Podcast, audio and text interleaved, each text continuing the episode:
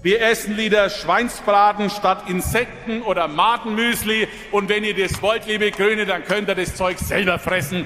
Da war er wieder, der Volksmaulschauer und brillant bierselige Polemiken herausschwitzende bayerische Ministerpräsident Markus Söder. Da stand er vergangene Woche in der Passauer Dreiländerhalle und schwor während seiner Aschermittwochsrede, nein, niemals, nicht mit uns, mit Markus Söder und der CSU bleibt der Schweinsbraten Staatsräson. Madenmüsli. Gibt es das überhaupt? Ja, gibt es. Hintergrund von Söders Polemik ist eine seit kurzem geltende EU-Regelung für Insekten in Lebensmitteln. Hausgrillen dürfen jetzt ganz offiziell gefroren, getrocknet oder als Pulver, etwa in Müsli oder Müsli-Riegeln, verwendet werden. Und dann war da noch einer, der das Thema vergangene Woche aufgriff. Anstatt sich auf die Straße zu kleben, Insekten zu fressen und auf den Weltuntergang zu warten. Was ist der Unterschied zwischen einem normalen Waldarbeiter und einem grünen Waldarbeiter, wenn er Borkenkäferbäume schält. Der normale Waldarbeiter schält den Baum, um das Ungeziefer zu bekämpfen und der grüne Waldarbeiter ist auf Nahrungssuche. Mit ihm, mit Hubert Aiwanger, dem Parteichef der Freien Wähler und bayerischen Wirtschaftsminister, bin ich gleich nachher zum Gespräch verabredet über Madenmüsli, Kutteln und kulinarische Kulturbrüche. Davor aber hören wir, was die Gegenseite zu sagen hat. Ich spreche unter anderem mit Godo Röben, dem Mann, der bei dem bekannten Fleisch- und Wurstunternehmer Rügenwalder Mühle erstmals pflanzlichen Aufschnitt ins Sortiment aufgenommen hat. Außerdem erwäge ich mit unserem FAZ-Wissenschaftschef die potenziellen gesundheitlichen Risiken einer komplett fleischlosen Ernährung. Fehlt unserem Körper nicht etwas, wenn er ganz vom Fleisch abfällt? Ganz schön deftige Fragen, also im FAZ-Podcast für Deutschland heute am Montag, den 27. Februar. Aber zu Beginn der Fastenzeit vielleicht ja auch nicht ganz unpassend. Mein Name ist Simon Strauß. Ich bin, das vorausgeschickt, ein durchschnittlicher Fleischfresser, habe allerdings hin und wieder auch die Rügenwalder Sonnenblumen-Mortadella im Kühlschrank. Ich freue mich, dass Sie heute mit mir einsteigen ins neue Kulturkampfthema Fleischersatz.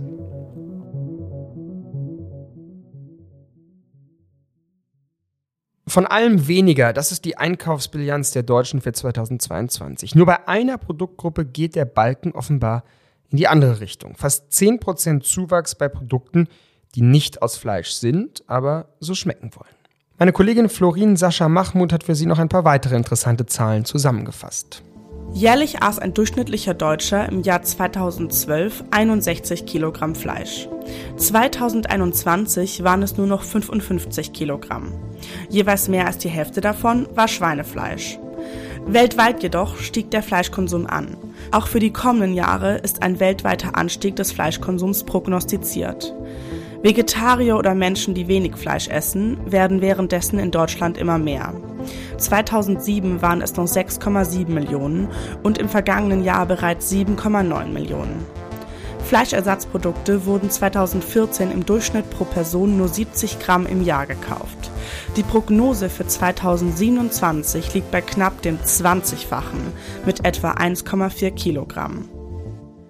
Sind angesichts dieser Zahlen Fleischersatzprodukte also die Rettung aus der Klimakrise oder eine Bedrohung unserer gewohnten Esskultur? Darum geht es in den nächsten rund 40 Minuten. Ich bin jetzt zuerst verbunden mit dem Veggie-Visionär Godo Röben, jenem Mann, der vor knapp zehn Jahren die Rügenwalder Mühle bei der Neuausrichtung auf fleischlose Ware revolutioniert und vegetarische und vegane Wurstalternativen marktfähig gemacht hat. Seit 2021 ist er nicht mehr bei Rügenwalder, sondern unterstützt als Investor und Berater eine Vielzahl von Unternehmen bei der Einführung von pflanzlichen Produkten. Herzlich willkommen im FAZ-Podcast für Deutschland, Godo Röben. Vielen Dank, dass ich bei Ihnen sein darf. Herr Röben, erstmal für Anfänger. Was gibt es heute am 27. Februar 2023 für Fleischersatzmöglichkeiten? Ähm, schon eine ganze Menge. Wenn man unterscheiden will, alles, was klein gemacht wird und danach wieder geformt wird, also Mortadella oder ähm, Nuggets oder Salami, das gibt es schon alles. Und die Produkte, die eigentlich als ganzes Stück funktionieren, wie ein Kochschenken, Steak, das funktioniert noch nicht. Es gibt einmal die pflanzlichen Ersatz, äh, Fleischersatzmittel und dann gibt es eben auch das, was man unter Plant Meat versteht, also künstliches Fleisch aus gezüchteten Zellen. Da sind Sie ja auch mittlerweile Fachmann. W welches von diesen beiden Optionen ist das realistischere im Moment? Ja, ganz klar, äh, zu 100 Prozent ist es jetzt das Pflanzenfleisch. weil es das auf dem Markt gibt, weil da die Produkte jeden Tag besser werden, weil dort die Zutatenlisten jeden Tag kürzer werden. Und das Thema zellbasiertes Fleisch äh, oder Cultured Meat, das ist noch ein bisschen in der Zukunft. Ich würde sagen, so in fünf bis zehn Jahren kriegen wir die ersten Produkte am Markt. Mhm. Pflanzenfleisch haben Sie jetzt gerade interessanterweise gesagt. Warum benutzt man überhaupt noch diesen Begriff Fleisch? Es hat ja nichts mehr mit Tieren zu tun. Warum benutzen Sie den Begriff Auto äh, beim Elektroauto? Das ist die gleiche äh, Logik. Also das eine ist Mobilität, bringt mich von A nach B. Und dann nimmt man jetzt die Hauptzutat, den Motor raus und baut Strom ein. Und beim äh, fleischlichen Produkt ist es genau das Gleiche. Macht immer noch genauso satt. Äh, es ist immer noch ein Mortadella-Brot, es ist immer noch ein Schnitzel am Abend, es wird immer noch die Bratwurst gegrillt.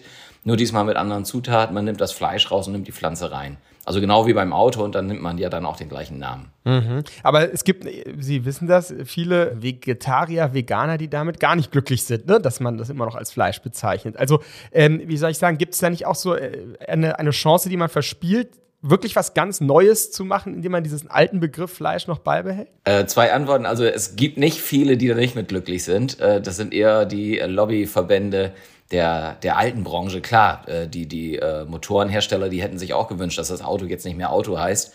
Aber das ist ja eher nur eine Diffamierung des Neuen. Mhm. Was Neues auszudenken, Sie müssen sich bedenken, es gibt ja hunderte, wahrscheinlich tausende verschiedene Fleischartikel. Eine Roulade, ein Mortadella, eine Salami, Salami mit Pfeffer, Bündnerfleisch. Und das alles müsste man den Menschen jetzt neu erklären. Und gerade wenn man jetzt immer mehr online bestellt, dann müssen die Menschen ja überlegen, ah, wie hieß die Salami nochmal? Mhm. Und die Leute wollen ja eigentlich nur eine Pflanzensalami.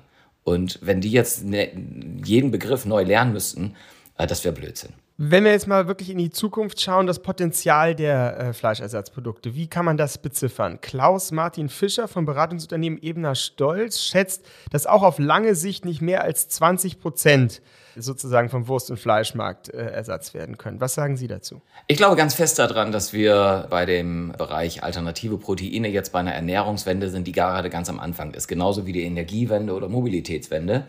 Diese Wenden dauern immer 50, 60, 70 Jahre. Und als wir in den 70er, 80er Jahren mit der Energiewende anfingen, da hat auch jeder gesagt, also mehr als 10, 20 Prozent Erneuerbare sind nicht machbar. Ähm, und da gab es ganz viele Studien und das ging alles nicht. Und jetzt sind wir auf dem Weg zu 100 Prozent. Und ich glaube nicht, dass wir bei Fleisch und Wurst Alternativen bei 100 Prozent landen werden. Aber es spricht alles dafür, dass wir bei 80 bis 90 Prozent landen werden. Und dann die 10 Prozent der Tiere, das sind immer noch 15 Milliarden. Also aktuell töten wir jedes Jahr 150 Milliarden Tiere, ähm, damit wir sie essen können. Und ich glaube, wir, wir laufen dabei raus in 50, 60 Jahren, dass es dann 15 Milliarden Tiere pro Jahr sind, immer noch eine große Menge. Aber dass 80, 90 Prozent Pflanzen basierte Produkte sind oder sogar Cultured Meat Produkte. Sie reden von Deutschland, reden vom Westen oder auch global gesehen, weil da, global. da ist ja die sozusagen die äh, sogenannten Entwicklungsländer, da hört man ja, dass der Fleischkonsum gerade erst so richtig anzieht, nicht? Also es ist ja auch eine kulturelle Frage. Wir haben das jetzt alles erlebt, können uns jetzt auf eine Technologie vielleicht einlassen. Andere Gegenden der Welt haben ja noch gar nicht diesen Fleischkonsum wie wir bin ich komplett bei Ihnen. Also da wird die Welle eher später äh, loslegen. Und das spricht noch mehr dafür, dass wir in den europäischen Ländern, mhm. USA und so weiter, dass wir jetzt vorangehen, weil es stimmt, wir brauchen normalerweise bis 2050 doppelt so viel Fleisch wie jetzt. Und dann äh, kommt der Planet äh, überall an seine Grenzen, was das Tierfutter angeht, was das Wasser angeht, was den Platzbedarf äh, angeht.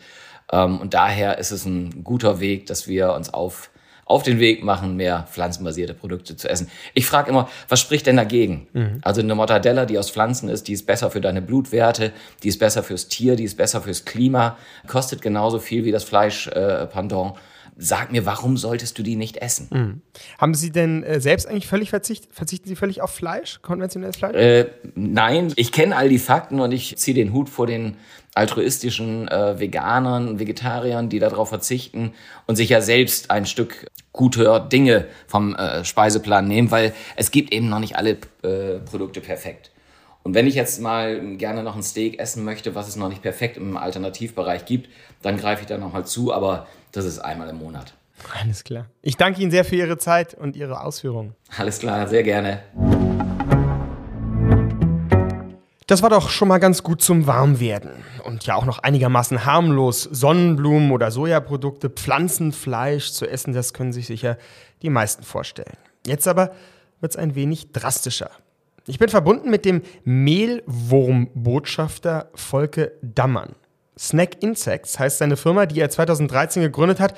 2015 hat er in der Fernsehshow Die Höhle der Löwen seinen Insektenriegel Bugbreak vorgestellt und im gleichen Jahr das Insektenkochbuch veröffentlicht. Hallo und herzlich willkommen, Volke Dammann. Ja, vielen Dank. Herr Dammann, haben Sie gehört, was der bayerische Ministerpräsident Markus Söder letzte Woche gesagt hat? Wir essen lieber Schweinsbraten als Insekten oder Madenmüsli. Die Grünen können das Zeug selber fressen. Zitat Ende. Was empfinden Sie bei solchen Worten? ähm, ehrlich gesagt bringt mich das ein wenig zum Schmunzeln, aber äh, große Empfindungen werden durch sowas nicht ausgelöst. Welches Insekt würden Sie Herrn Söder denn eigentlich so zur Einführung empfehlen, damit er von seiner Klischeevorstellung mal runterkommt?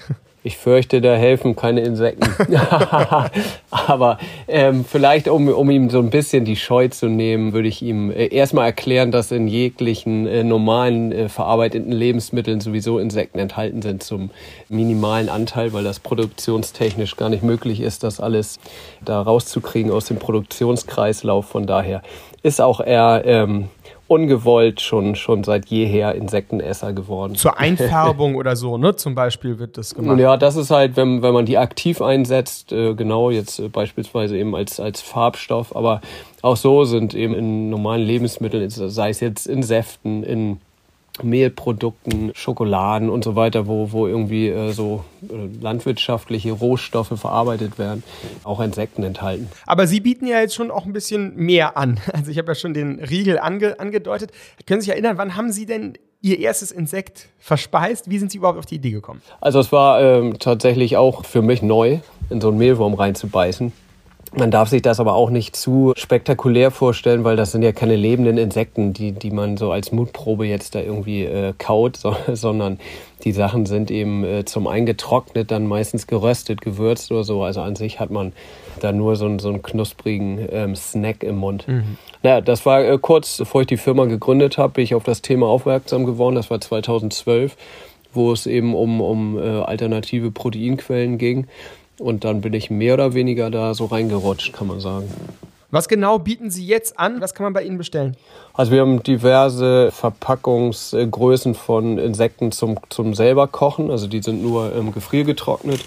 Es gibt Mehlwürmer, Buffalo-Würmer, ähm, Grillen und Heuschrecken. Die werden eben schon seit äh, ja, etlichen Jahren tatsächlich schon in Europa für den Verzehr in sehr kleinem Maßstab produziert. Gerade in den Niederlanden ist das schon so ein paar Jahre früher losgegangen.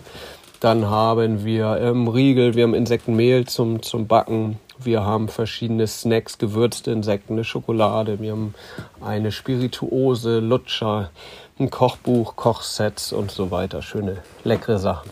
Und das ist jetzt durch diese neue EU-Regelung vor, vor ein paar Wochen noch einfacher geworden für Sie oder hat sich eigentlich gar nicht viel geändert? Nee, für uns hat sich eigentlich überhaupt nichts geändert. Es war eben, äh, und, und das ist eben, was vielleicht der ein oder andere jetzt in, in diesem Pressewirrwarr äh, missverstanden hat. Also es, es ändert sich eigentlich für uns hier gar nichts. Das war schon vorher über Übergangsfristen ganz klar geregelt und vor diesen Übergangsfristen gab es eben auch gängige lebensmittelrechtliche Vorgaben, äh, mit, mit denen das Ganze dann umsetzbar war. Und es ist natürlich nach wie vor, wie bei allen anderen Sachen auch, äh, zwingend erforderlich, wenn man das irgendwo reinmischt, muss es natürlich deklariert sein. Das ist äh, absoluter Humbug, dass das irgendwo reinkommt, ohne dass das jemand merkt. Und es macht auch überhaupt keinen Sinn, weil weil Insektenmehl einfach noch so teuer ist, weil es eben so ein hochwertiger Rohstoff ist, der aber nur in ganz kleinem Maße produziert wird aktuell.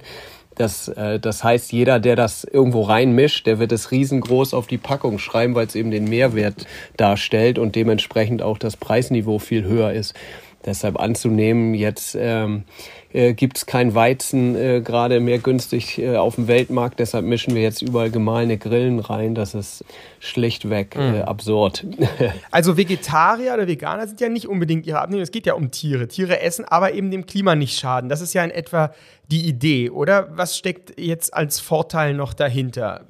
Ja, richtig. Also es ist eben äh, ja, nachhaltiger, Insekten zu produzieren, als jetzt eine Kuh oder ein, ein, Schwein zu züchten. Insekten sind wechselwarm, das heißt, sie können Futter viel effizienter in Körpermasse umwandeln. Sie brauchen wenig Platz, wenig äh, Futter, wenig Trinken. Nichtsdestotrotz äh, sollte man sich halt überlegen, überall auf der Welt werden Insekten ganz normal verzehrt als normales Nahrungsmittel. Hier bei uns im Kulturkreis ist das irgendwann verloren gegangen. Von daher ist das eigentlich gar nicht so spektakulär, wie das vielleicht manche, manche denken. Und, und jetzt zu sagen, nur weil das nachhaltiger ist, sollen jetzt alle Insekten essen. Ich, mhm. ich würde eher so rangehen und sagen, das wird überall gegessen, probiert doch auch mal, ob euch das schmeckt. Schauen wir, was die Zukunft bringt. Sie haben uns, glaube ich, neugierig gemacht und wer weiß, der eine oder andere wird vielleicht jetzt mal einen Snack bei Ihnen bestellen. Vielen Dank für Ihre Zeit. jo, vielen Dank. Das waren also zwei ganz unterschiedliche Lobbyisten des Fleischersatzes. Kennengelernt haben wir die Variante des Pflanzen- und eben des Insektenfleisches. Beim einen oder anderen durfte das, was da eben ganz norddeutsch gelassen von Mehlwürmern und Grillen-Snacks erzählt wurde, ein ganz schönes Kopfkino ausgelöst haben. Und die Frage, kann das alles wirklich gesund sein? Zum Glück haben wir bei uns in der FAZ einen Hausbiologen und Wissenschaftschef Joachim Müller-Jung. Wunderbar, dass du da bist, Joachim. Hallo Simon. Joachim, erstmal vorweg, Hand aufs Herz. Wie oft isst du eigentlich noch Fleisch? Einmal in der Woche, einmal im Monat? Einmal in der Woche höchstens inzwischen, immer weniger. Also ich habe es auch stark reduziert. Ich bin gerade immer mehr so in Richtung pflanzlicher Fleischersatz und ja, Insekten, da tue ich mich ein bisschen schwer, muss ich sagen. Da habe ich auch selten Gelegenheit, weil man es nicht findet, wenn man einkauft. Genau, das gibt es im Sortiment noch nicht so sehr. Aber jetzt bleiben wir mal bei dem Pflanzenfleisch. Ist das denn jetzt von der, sagen wir, medizinisch-wissenschaftlichen Sicht aus betrachtet nüchtern, gibt es da irgendein Risiko, wenn man jetzt sagen würde, ich ernähre mich nur noch von Pflanzenfleisch? Es gibt kein Risiko, ganz im Gegenteil. Es gibt wahrscheinlich mehr Vorteile als Nachteile. Grundsätzlich muss man, glaube ich, sagen, das ist das, was wir auch in vielen äh, Artikeln ja auch immer wieder recherchiert haben, weil das natürlich auch ein Thema ist für uns in der Wissenschaft, gibt es natürlich immer wieder den Hinweis, den wichtigen Hinweis finde ich, dass man sich mit pflanzlicher wie fleischlicher Nahrung fehlernähren kann. Man kann einfach einfach zu viel essen. Man kann zu viele Kalorien aufnehmen, auch mit pflanzlichen Proteinen. Deswegen tauchen da dieselben Probleme auf, Diabetes, Übergewicht, Blutdruck etc. All, all das, was wir kennen, das kennt man auch natürlich bei pflanzlicher Ernährung, aber die, die, die Gefahr ist, und das hat eine größere Studie, die es gab äh, von ein paar Jahren von der Albert-Schweitzer Stiftung gezeigt, es gibt äh, mehr Vorteile auf Seiten der pflanzlichen Ernährung. Jetzt wollen wir nicht äh, über, die, über die ganzen Umweltwirkungen sprechen und Klimaschutz, das spielt da den pflanzlichen Produkten ja dann auch in die, in die Hände, weil es tatsächlich mhm. einfach viel weniger Wasser verbraucht, viel weniger Energie verbraucht etc. Das äh, ist jetzt nicht das Thema. Aber wenn es um Gesundheit geht, auch da gibt es äh, mehr Vorteile, weil es meistens dann proteinreicher ist. Es ist oft eine Mischung von verschiedenen Proteinen und äh, dann auch äh, vitaminreich äh, oft ist. Natürlich gibt es dann äh, so ein paar Probleme bei der Pflanzenernährung. Inhaltsstoffe, vor allem wenn es eben äh, um diese Vitamine geht, die, die wir brauchen. Äh, die im Fleisch drin sind, die dann eben, wenn man das gar, wenn man ganz auf das natürliche Fleisch verzichtet, muss man da, gerade bei Kindern habe ich gelesen, gibt es da doch schon manchmal auch die Frage, ob man was dazugeben sollte zu der Ernährung, oder? Genau, genau, dass man, dass man gewissermaßen per Nahrungsergänzung das dann auch den Kindern gibt. Es gibt allerdings viele Produkte, sind natürlich inzwischen auch äh, optimiert in der Richtung, dass, dass man da schon von vornherein auch den Produkten auch entsprechende Vitamine und Nahrungsergänzung dazu gibt, um da einen Mangel Mangel zu verhindern. Man muss ja sagen, diese ganzen Fleischimitate und Wurstimitate und was alles, das sind ja, das sind ja Kunstprodukte. Äh, natürlich sind, ja. ist, ist, da Pflanzen drin, aber es ist natürlich auch Chemie drin. Das ist klar, es sind Aromate drin, das sind Verdickungsmittel drin, da sind natürlich auch Würzmischungen drin.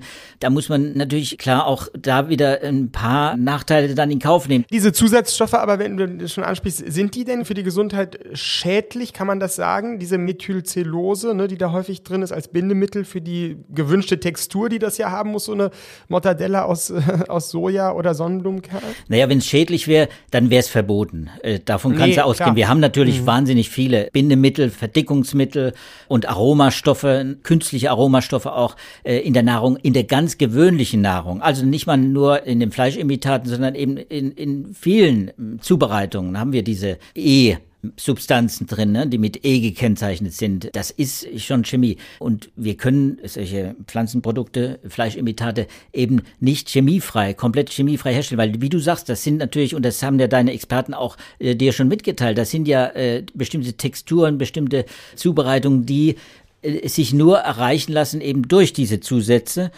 Und da muss man, was die Langzeitwirkung dieser Substanzen angeht, da gibt's eben keine Information. Das muss man einfach sagen. Die Einzelsubstanzen sind getestet, was sie jetzt in der Pflanzennahrung machen, äh, was sie auch in der Mischung machen, dann über viele Jahrzehnte, wenn man sich nur so ausschließlich so ernährt, das kann man, das kann man mhm. spekulieren, darüber kann man äh, auch nachdenken. Aber es gibt keine Studien, weil es natürlich die Produkte auch noch nicht so lange gibt. Ja, also über Risiken und Nebenwirkungen informiert Sie eben ein Beipackzettel.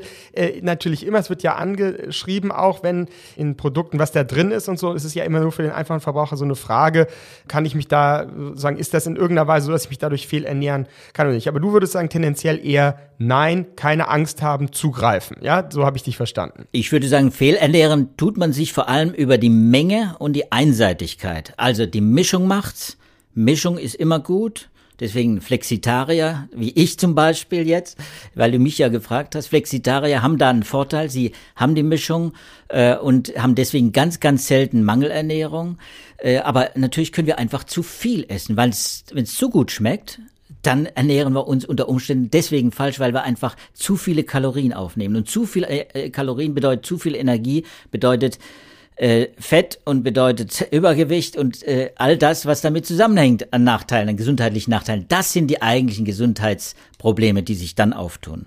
Und das ist vielleicht zu Beginn der Fastenzeit auch der richtige Appell, der Verzicht, dass sozusagen weniger ist manchmal mehr. Vielen Dank, lieber Joachim, für deine Zeit.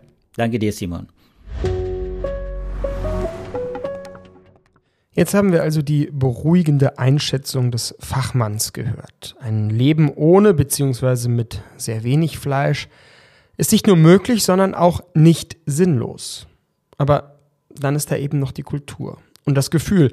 Gerade gestern Abend erst war ich eingeladen zu einem Dinner und es wurde Rinderfilet serviert. Als ich dann von Mehlwurm, Heuschrecke und Grille anfing, habe ich viele verständnislose und angewiderte Blicke geerntet. Essen ist ja nie nur eine rationale, sondern immer auch eine emotionale, eine soziokulturelle Angelegenheit. Dass es darüber hinaus mittlerweile wohl auch eine politische Komponente hat, dem widmen wir uns nun in der verbleibenden Zeit dieses Podcasts.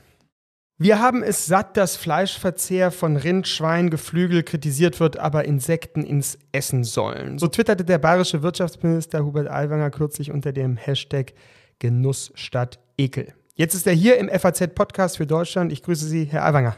Ich grüße Sie. Herr Aiwanger, welches Fleisch essen Sie am liebsten? Wild. Also ich bin selber Jäger und äh, ich lege mein eigenes Wild, also gebraten, Hase, Wildschwein, Wildente, das sind Spezialitäten, die ich sehr gerne esse. Äh, kommen aus dem heimischen Revier, äh, unbehandelt, artgerecht aufgewachsen. Das passt so. Auf der anderen Seite natürlich auch Rindfleisch, Schweinefleisch und so weiter. Essen Sie denn auch gerne Kutteln oder Beuschel, also Innereien? Äh, ja, Innereien ist ja nicht gleich Innereien, es sind ja schon die Organe, sagen wir mal Leber ist ja eine bewährte Spezialität, Nieren, oder früher gab es ja die Schlachtschüssel vom Schwein, erlebt man heutzutage leider nicht mehr besonders häufig, aber ja, auch das ist eine Köstlichkeit vom Tier. Gibt sicher Menschen, die auch davor Ekel empfinden. Jetzt haben Sie ja etwas dagegen, wenn ich Ihren letzten Reden äh, Aschermittwoch ähm, richtig verfolgt habe, wenn Menschen Insekten essen. Bei rund einem Viertel der Weltbevölkerung stehen ja Insekten ohnehin auf dem Speiseplan. Was haben Sie dagegen, dass das bei uns auch mehr kommt? Ja, weil es bei uns äh, mit Sicherheit nicht der Tradition entspricht. Die meisten Menschen ja zunächst mal mit Ekel drauf reagieren, wenn sie hören, dass Käfer im Lebensmittel sind. Und Insekten sind ja teilweise auch Krankheitsüberträger. Und gerade deshalb haben ja die Gesundheitsbehörden in den vergangenen Jahrzehnten so strikt darauf geachtet, dass hier in den Bäckereien beispielsweise nicht die Mehlwürmer im Brot rumgekrabbelt sind oder in der Metzgerei nicht die Schmeißfliegen ihre Maden am Fleisch abgelegt haben, weil man hiermit auch ja Krankheiten überträgt. Und insofern glaube ich, ist es äh, mittlerweile für uns eben eher ein negatives Gefühlserlebnis, sie auch wenn dann im Dschungelcamp als Mutprobe Insekten gegessen werden und die Leute mit ekelverzerrten Gesicht die Dinge runterwürgen, wenn das vielleicht irgendwo seit Jahrtausenden in anderen Kulturen praktiziert wird, ist es auch häufig aus der Not geboren oder entsprechend zubereitet, äh, mag das für diese Menschen köstlich sein, aber ich glaube, wir haben die Not nicht, das tun zu müssen. Hm, wobei es natürlich hier nicht um lebende Insekten geht, muss man dazu sagen, sondern um klein gemachte, zu Mehl verarbeitete, die ja zum Teil auch schon lange in der Lebensmittelindustrie verwendet werden zur Einfärbung von bestimmten Dingen. Aber Sie, bei Ihnen merke ich, dass es ein kulturelles Argument ist. Nicht nur kulturell, sondern es geht auch um die Vernunft. Wir haben ja bewährte Lebensmittel, Rind, Schwein, Fisch und Co und die werden immer mehr diskreditiert und in Frage gestellt. Wir sollen die Tierhaltung reduzieren, auch mit dem Verweis auf den Energieeinsatz und so weiter. Aber auch diese Maden wachsen ja nicht von Luft und Liebe, sondern die werden auch mit einer Nährstofflösung angefüttert, müssen gewisse Temperaturen gehalten werden. Dann werden sie abgetötet, meistens durch Erhitzung dann werden sie getrocknet, gemahlen und alles Mögliche. Das ist auch sehr energieintensiv. Also das Argument, energiesparsamer zu wirtschaften, kann es ja nicht sein. Mhm. Das Argument ist ja dann vor allem eher das Klimaschonende. Also sehen Sie nicht auch die Notwendigkeit, dass unsere Gesellschaft grundsätzlich weniger Fleisch essen müsste, um etwas gegen den Klimawandel zu tun? Mein grundsätzlich, äh, natürlich ist es nicht gesund, wenn jemand nur Leberkäse isst. Genauso wenig wie es gesund ist, wenn jemand nur Salat isst.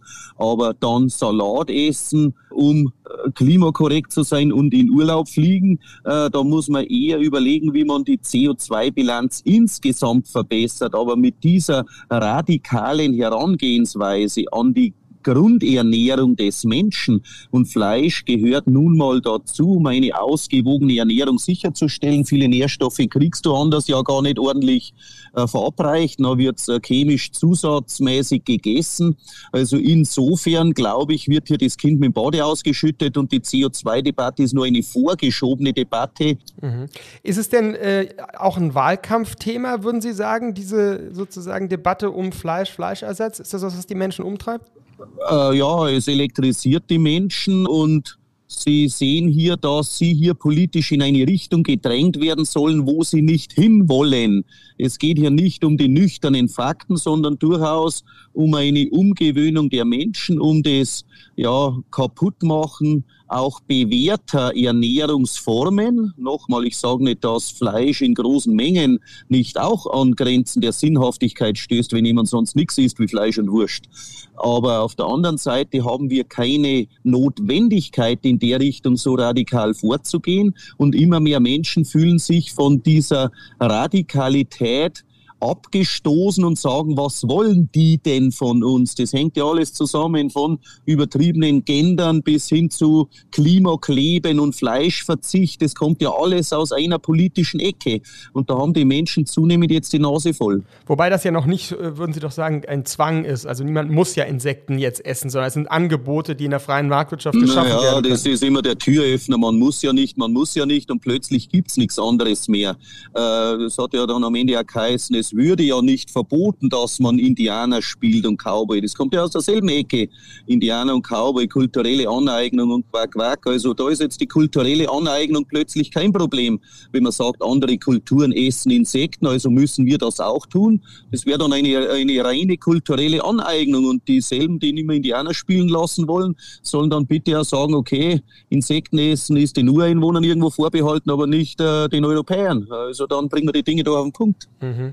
Na gut, also vom Indianerjagd auf die Insektenjagd zu kommen, ist interessant, aber nochmal äh. Mit Indianerjagd gesagt, ich habe gesagt vom Indianerspielen. Mhm. Indianerspielen. Ich wollte nur noch mal abschließend fragen, also Sie würden das schon als eine Art Kulturbruch empfinden. Sie fühlen sich dadurch äh, provoziert. Auf der anderen Seite wäre doch Bayern eigentlich, habe ich gedacht, immer an der Fortsch äh, Spitze des Fortschritts. Sie als Wirtschaftsminister müssten doch eigentlich interessiert sein an Möglichkeiten der Erneuerung, der Innovation. Machen Sie denn noch mal einen Unterschied zwischen jetzt dieser Insekten, Insektenfleisch, sag ich mal, und dem Pflanzenfleisch, also den vegetarischen Optionen, die es da gibt? Das ist ja schon auch eine richtige Marktfrage jetzt, ne? Also zunächst mal mit Innovationen. Es gibt ja jetzt Firmen, die züchten Maden als Fischfutter und eben als tierisches Eiweiß für die Tierfütterung. Äh, das ist ja nochmal ein ganz anderer Punkt, die damit Fische oder auch Schweine mit tierischem Eiweiß versorgen wollen, damit man eben nicht mehr das Tiermehl in dem Ausmaß braucht oder nicht mehr Soja. Aber ganz klar, da bin ich nicht dagegen, dass man generell diese Dinge erzeugt, aber nicht, dass man die traditionelle Fleischernährung jetzt durch Insektenernährung ablösen will und nochmal die Fleischersatzprodukte. Äh, bin nicht dagegen, dass man Pflanze isst, ich bin hier ja kein reiner Fleischesser, sondern ich esse genauso meinen Salat, mein Obst, mein Gemüse und so weiter, die richtige Mischung macht's. Aber den Menschen zu suggerieren, dass man Fleisch komplett durch Pflanze ersetzt und dann Fleischersatzprodukte kreiert, die dem Fleisch sehr ähnlich sind. Ich habe mal auch so einen Burger irgendwo bekommen bei so einer Ernährungsmesse. Der war dann mit rote Betesaft innen getränkt, um das Blut zu imitieren. Also da muss ich schon den Kopf schütteln, auf was man da für Ideen kommt und auf der anderen Seite die Dinge aber generell ablehnt. Also äh, ich sage gar nicht, dass man mit Pflanzen einen ordentlichen äh, Nahrungsplan zusammenstellen kann, aber er wird eben nicht vollwertig sein, weil die Natur den Menschen als Allesesser kreiert hat und wir sind eben keine reinen Pflanzenesser. Allesesser, also möglicherweise auch Insekten, aber ich verstehe, dass Sie da noch einen langen Weg haben, beziehungsweise Sie das ablehnen. Ich danke Ihnen für Ihre Einschätzung und Meinung, Herr Albanger. Danke, wiederhören. Da hat einer keine Lust auf Experimente, dass uns jemand das Fleisch wegnehmen könnte, das auf einmal nicht mehr erlaubt sein soll, was doch immer gang und gäbe war. Das scheint die Sorge von Hubert Aiwanger. Vom Verbot des Indianerspiels ist es für ihn nur ein Steinwurf bis zum Verbot des Leberkäses, bis zum Insektenfresszwang. Da sind, er hat es ja selbst zugegeben, deutlich wahlkämpferische Töne zu hören gewesen. Und genau darüber, über den eingeläuteten bayerischen Wahlkampf und die Frage, ob sich das Thema Fleischersatz wirklich dafür eignet, spreche ich jetzt abschließend noch mit unserem politischen Bayern-Korrespondenten Timo Frasch. Herzlich willkommen im FAZ-Podcast für Deutschland. Ja, hi, grüß dich. Timo, am 8. Oktober wird in Bayern gewählt. Wird das Madenmüsli wahlentscheidend sein? Was meinst du? Also ob's ob's wahlentscheidend äh, sein wird, das glaube ich eher nicht. Aber man hat am politischen Aschermittwoch gesehen, ähm, dass dieses ganze Thema äh, Fleisch und, und überhaupt Identitätspolitik, in das das Fleisch ja irgendwie eingruppiert wird, zumindest dazu taugt, eine Halle in Wallung zu versetzen. Also das Zumindest hat Söder am vergangenen Aschermittwoch mit diesem, ich nenne es mal Themenkomplex Insekten, Fleisch, Gendern und so weiter tatsächlich hinbekommen. Ist das denn ein neues Leib- und Magenthema von ihm oder kämpft er schon länger gegen das angebliche Fleischverbot, was uns droht?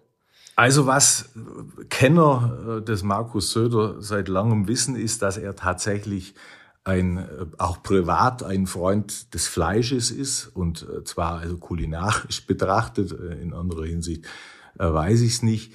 Also das ist so, ja. Ich war jüngst mit ihm in Albanien, auf Albanienreise und da hat er sich wirklich, ich würde fast sagen, wie ein kleiner Junge ähm, gefreut, dass ihm in Albanien angeblich das Essen dargereicht wurde, was vor 40 oder knapp 40 Jahren Franz Josef Strauß bei seinem spektakulären Albanien-Besuch gereicht wurde. Und insbesondere hat ihn das auch deswegen gefreut, weil es praktisch ausschließlich aus Fleisch äh, und Wurst bestanden hat. Also das Private ist bekannt. Was ähm, die politische Instrumentalisierung betrifft, da hat er eine gewisse Entwicklung hinter sich. Man erinnere sich, noch vor drei Jahren. Ähm, da war Söder ja so Naturschutzthemen gegenüber sehr aufgeschlossen. Stichwort rettet die Bienen. Mhm. Und mit dieser stärkeren Betonung äh, der Fleischeslust geht schon auch einher eine extrem starke Distanzierung von den Grünen, die ja im Grunde genommen am, am politischen Aschermittwoch eigentlich äh, sich wie ein Leitmotiv durch den, durch den ganzen Vormittag durchgezogen hat.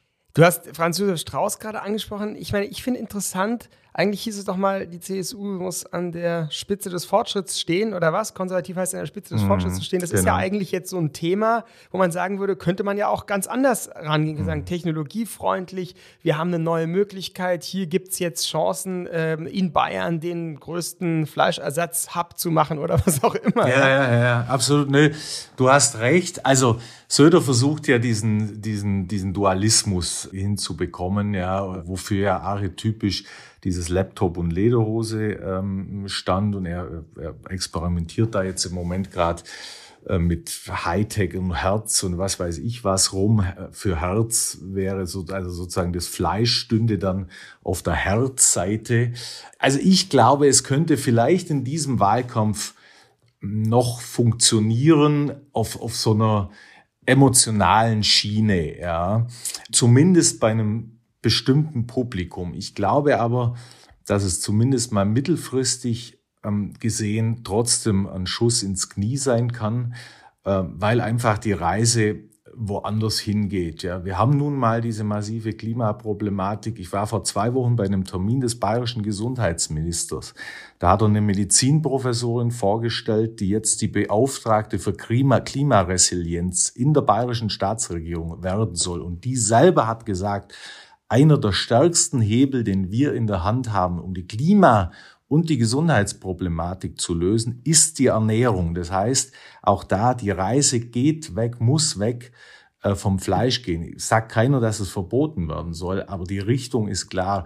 Und ich glaube, irgendwann wird sich auch die CSU und wird sich auch Herr Aiwanger dieser Einsicht nicht mehr verschließen können. Ja, sag noch mal zwei Stichworte zu Herrn Aiwanger, der ja immerhin der Wirtschaftsminister ist Bayerns, dass der also so eine anti-marktwirtschaftliche Einstellung hat zu sagen, sowas soll eigentlich gar nicht auf dem freien Markt angeboten werden, so hatte ich ihn ebenfalls eben verstanden. Das hat mich doch überrascht, ja.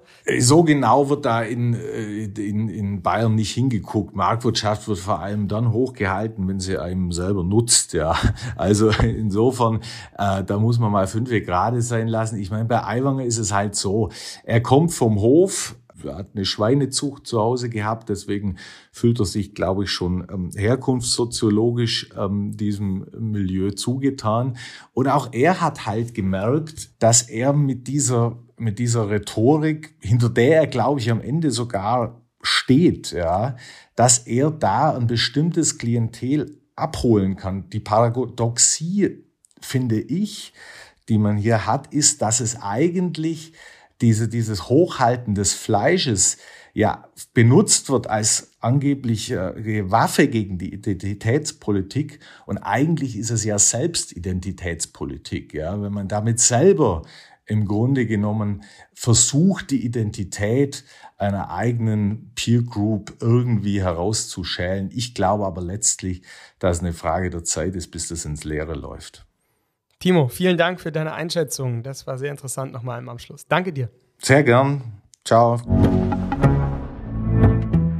Kulinarischer Kulturbruch oder dringend nötige Ernährungswende? Ich glaube, wir haben Ihnen heute im FAZ-Podcast für Deutschland ziemlich deutliche Gegenpositionen zum neuen Kulturkampfthema Fleischersatz präsentieren können. Aus ganz unterschiedlichen Richtungen haben wir aufs Thema geschaut, von der Lobby, der ernährungsmedizinischen und abschließend jetzt auch noch von der politstrategischen Seite. Jetzt müssen Sie selbst entscheiden, ob Sie Aiwangers Ekeln eher stehen oder doch fasziniert sind von der Möglichkeit der radikalen Innovation. Dass sich die Grenzen des Vorstellbaren jedenfalls hin und her schieben können, darauf müssen wir, Stichwort Marienkäfersuppe, jedenfalls gefasst sein. Aufgrund der vielfachen Polemik sah sich die Europäische Kommission übrigens genötigt, einen erklärenden Tweet abzusetzen. Niemand wird gezwungen, Insekten zu essen, so die Kommission am 18. Januar auf Twitter. Jede und jeder könne selbst entscheiden, ob er oder sie Lebensmittel aus oder mit Insekten kaufe oder nicht. Das vielleicht also zum Abschluss auch mal zur Gemütsberuhigung. Das war der FAZ-Podcast für Deutschland heute am Montag, den 27. Februar. Tatkräftig mitgeholfen haben Kevin Gremmel und Florin Sascha Mahmut. Morgen begrüße hier meine Kollegin Kati Schneider zur Diskussion über den ominösen 12-Punkte-Friedensplan von China. Mein Name ist Simon Strauß. Ich wünsche Ihnen einen guten Abend und was immer Sie zu sich nehmen werden, lassen Sie es sich schmecken.